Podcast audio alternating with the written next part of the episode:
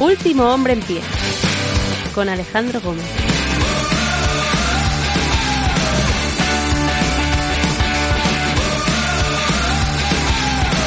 Buenos días, buenas tardes, buenas noches, bienvenidos. Yo soy Alejandro Gómez, hoy es 28 de septiembre del año 2021 y este es el episodio 256 de Último Hombre en Pie, un podcast de lucha libre. Extreme Rules pasó y Raw se dedica ya a mirar hacia adelante. Lo curioso es que mm, cuando mira hacia atrás, en las pocas ocasiones en las que lo hace WWE, desde luego que no tiene en cuenta Extreme Rules. Extreme Rules no ocurrió para Raw, no existió.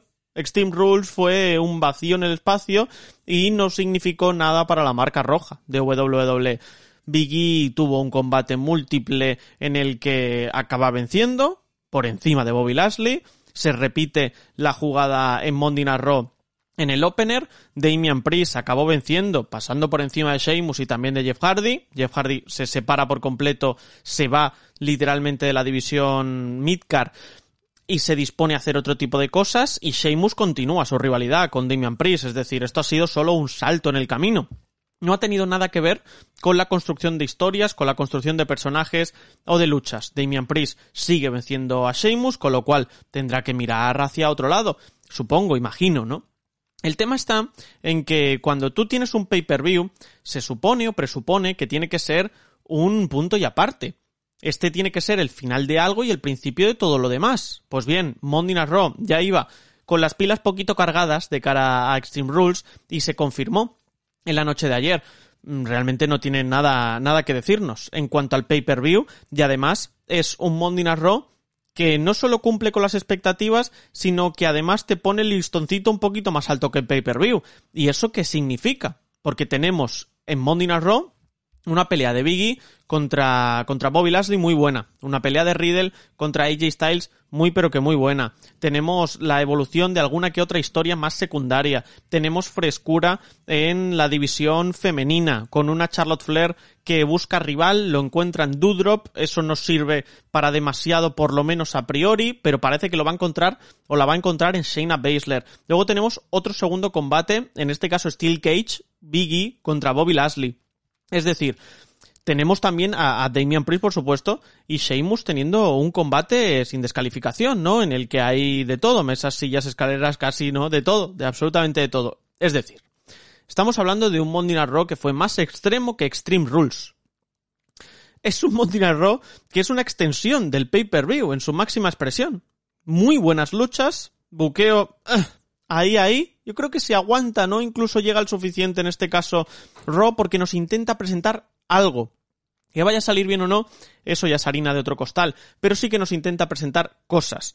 ¿Por qué? Pues porque vuelve Hurt Business. Y vosotros diréis, ¿qué narices está ocurriendo aquí? Pues bien, vuestra pregunta es mi pregunta. ¿Qué narices hace de Hurt Business de vuelta? Qué fantástico, ¿eh? Qué genial, qué estupendo. Todo el mundo quería la vuelta de Hurt Business. Todo el mundo pensaba que había sido un error separarlos. Traer de vuelta a Shelton Benjamin y Cedric Alexander es un acierto. Ahora que no está en VP, mejor que mejor, porque tiene acompañantes Bobby Lashley, puede seguir dando el todo por el todo, además pueden jugar su factor importante de cara a Crown Jewel contra Goldberg, que también se confirma. Bueno, todo esto, a priori sobre el papel, sin hablar del pasado, es una decisión acertada. ¿Qué sucede? ¿Qué ocurre? Que como WWE se olvida lo que decía del pasado constantemente, no se acuerda de que empezó a enfrentar a Bobby Lashley contra Cedric Alexander y Shelton Benjamin, que Cedric Alexander era el más altivo de todos y el que quería un poquito más de oportunidades, no se las ofrecieron, finalmente fueron tanto Benjamin como Alexander despedidos de Hurt Business, se quedó solo Bobby Lashley con MVP, se pelearon Benjamin y Alexander una tras otra tras otra vez en Monday Raw para acabar desapareciendo, luego participando por el título 24-7, volviendo a desaparecer y ahora de repente son amiguitos, ¿no? La inconsistencia total y absoluta, ¿no? Estamos en un punto en el que Mondnaro se saca cosas de la manga, de la chistera, que ahora pueden parecer buenas ideas, pero que no te aseguran nada. Esto es la película, el pan de cada día, ¿no? Muy buenos combates, sí, a partir de que suene la campana tenemos grandes superestrellas con grandes enfrentamientos, pero ¿qué me tienes que contar? lo que me tienes que contar es algo que a priori a día de hoy me interesa. Mañana me va a interesar, la semana que viene vamos a tener lo mismo o vas a desechar la historia por completo. ¿Qué le pasó a Nia Jax cuando ganó a Charlotte Flair? Se deshizo, se deshizo la rivalidad y volvieron a Alexa Bliss, ¿no? Y estamos un poco en ese, en ese punto, ¿no? En el punto en el que si tú tienes que decantar la balanza, la balanza se va o se decanta hacia el lado malo. No por nada, ¿eh? sino porque tú ya sabes el talento que tienes en el roster y todo lo que te pueden ofrecer. ¿Qué pasa? En cuanto a lo que significa la construcción, en cuanto a lo que significa el desarrollo, la narrativa y demás, son, son realmente flojos, porque posiblemente no tengamos ningún tipo de explicación del por qué se une de nuevo a Hurt Business. Y esto es algo que realmente a mí me chirría. ¿Por qué? Porque si tu pretensión y la base es el Sports Entertainment, necesitas condición sine qua non, es condición sine qua non, necesitas tener historias compiladas, y necesitas tener historias interesantes, y necesitas que todo lo que se ve en el ring se aderece con algo realmente con sustento. No sucede.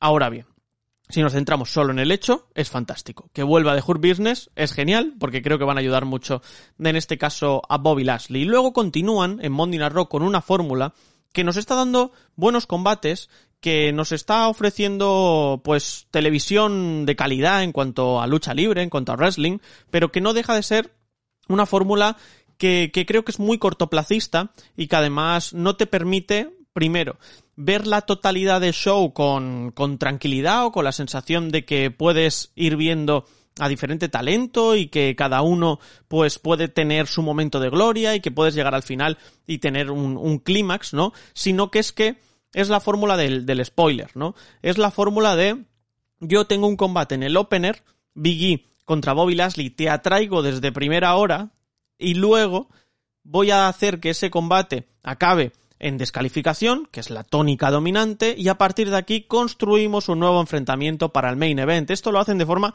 recurrente. Y es una táctica sucia, es una táctica rastrera, es una táctica que, que es irreal, es ficticia, y además está intentando aguantar aficionado. ¿Te está gustando este episodio? Hazte fan desde el botón Apoyar del podcast de Nivos. Elige tu aportación y podrás escuchar este y el resto de sus episodios extra. Además, ayudarás a su productor a seguir creando contenido con la misma pasión y dedicación.